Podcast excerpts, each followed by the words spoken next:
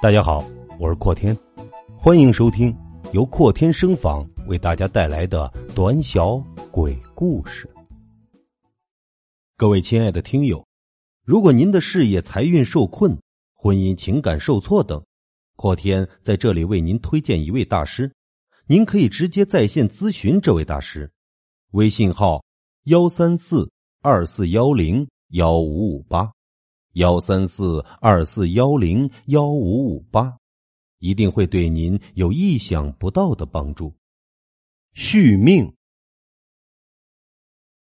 二十二年前，我六岁还未念书，我妈打算送我去上学前班，我爸却说孩子太小，一个人在路上摔着碰着怎么办？我妈想了想，觉得我爸说的话也不无道理，于是就放弃了送我上学的念头。村里别的孩子六岁都在学校上课，只有我六岁还成天在村里领着三岁四岁的娃儿到处乱跑。因为我是家里唯一的男孩，在那个年代，家里只有一个男孩，自然会特别的看重。一天下午，父母上山劳作后，我就跑到周爷爷家去玩。周爷爷是我们那一代的名人，他闻名村外，并不是因为他经历了两个世纪，也不是因为他家很富有，而是因为他的长寿。周爷爷已经一百二十岁了，看起来却像是个七十岁的老人。周爷爷虽然无子无女，生活却百无禁忌，烟该抽就抽，酒能喝就喝，丝毫不担心无人送终的问题。平日里，孩子们最喜欢去的地方就是周爷爷家了。可能是周爷爷没有后嗣的缘故，周爷爷对待小孩特别的好，每次小孩去他家里玩。他都会给孩子们一些糖果，所以孩子们都乐意去周爷爷家。当然，我也特别喜欢去周爷爷家玩。那天下午，我一直在周爷爷家玩到天黑。周爷爷捧了一些糖果给我后，就躺在太师椅上抽旱烟，椅子一摇一摇，还不时的发出太师椅摇晃的细微声音。看起来甚是惬意。我拿着糖果在周爷爷家随意的玩耍着弹珠，也是很惬意。突然，不知怎么的，我的手中弹珠滚到了周爷爷后屋里。后屋是周爷爷睡觉的地方，他从来都不许孩子们进入后屋。只要孩子们一说要进入后屋，周爷爷就会板起脸来。孩子们也懂得周爷爷的意思，想吃糖果就不能进后屋。我瞟了一眼堂屋里的周爷爷，太师椅仍在一摇一摇，似乎是睡着了。我庆幸极了，蹑手蹑脚的走进了周爷爷的后屋。可能是黄昏时候的缘故。也可能是周爷爷后屋窗户用报纸全都糊起来的缘故，后屋里面的光线异常的暗淡。后屋里只摆了一张木床，一个箱子，一个坛子，一面大玻璃，还有一个尿壶。原来周爷爷的后屋是这副模样的。我暗自得意，我是第一个知道周爷爷睡觉屋子模样的小孩。我趴在地上寻找着弹珠，却始终找不到弹珠。周爷爷的后屋可以说是一马平川，一览无遗。弹珠怎么就平白无故的不见了呢？我正纳闷忽然从镜子里看到周爷爷床底下竟然趴着一个小女孩穿着红衣的小女孩，手上拿着弹珠，瞪着眼睛看着我。我被吓傻了，好一会儿才反应了过来。反应过来后，立马推开了后屋的门，撒腿就跑。我刚撒腿跑出门，就撞到了什么东西，被撞翻在门口。我一抬头，是周爷爷。周爷爷板着脸，似乎一下子老了不少，脸上的皱纹好像都快掉到我脸上来了一样。我被吓得竟然哭不出声来。周爷爷看了我好一会儿，才收了脸上的严肃表情，把我扶起来，说道：“不是说过不能进后屋的吗？”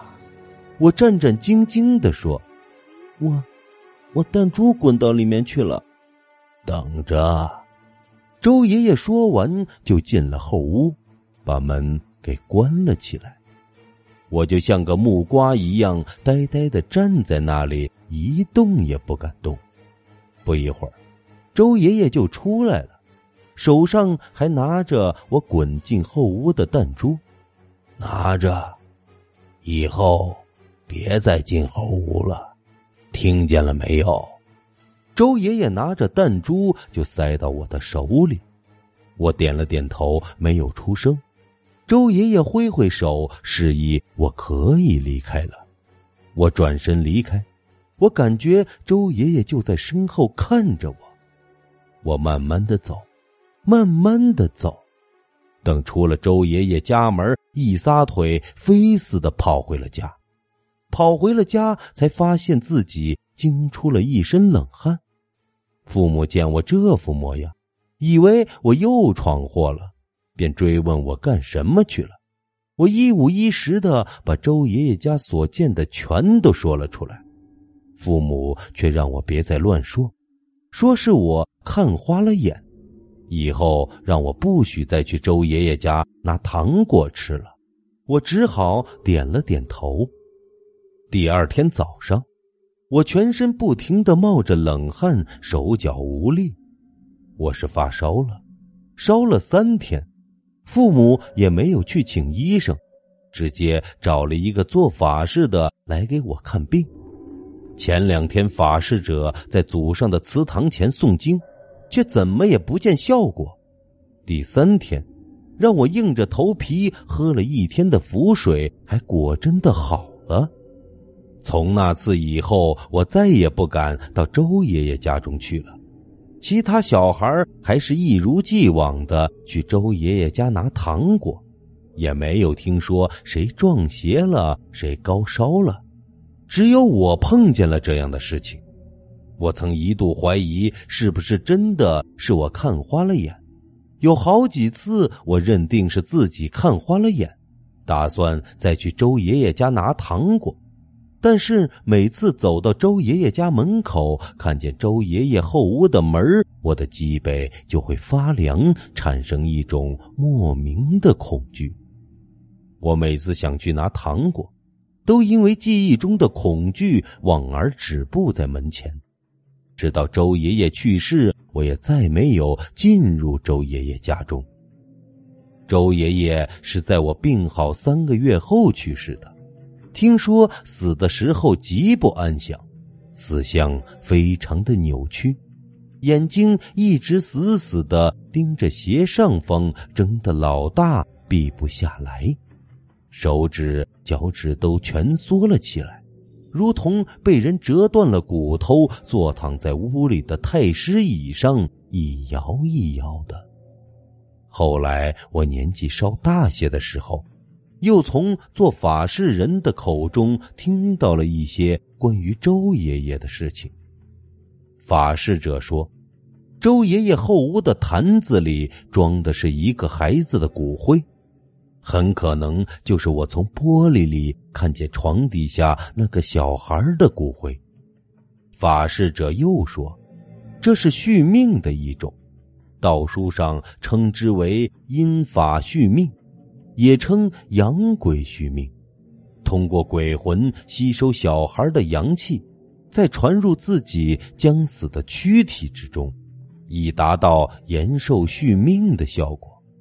与此相对，还有一种续命方法叫阳法续命，也称七星续命，也就是传说一千七百多年前，孔明在五丈原自知天命已到。为了反攻大魏的事业，采用七星灯大法来为自己续命的方法。无论是哪一种续命方法，都是违逆天意，有伤天和，只会让自己最后的死相更加悲惨而已。无论周爷爷是不是真的在养鬼续命，这都已经无法查实了。现在，周爷爷当年的那栋老房子已经倒塌，每次我经过那时，都会忍不住往后屋处瞟上一眼，但是每次都会觉得后背发凉，好像有一双眼睛在黑处盯着你一样。更多好听的有声作品，搜索“航天实业”公众号，添加关注。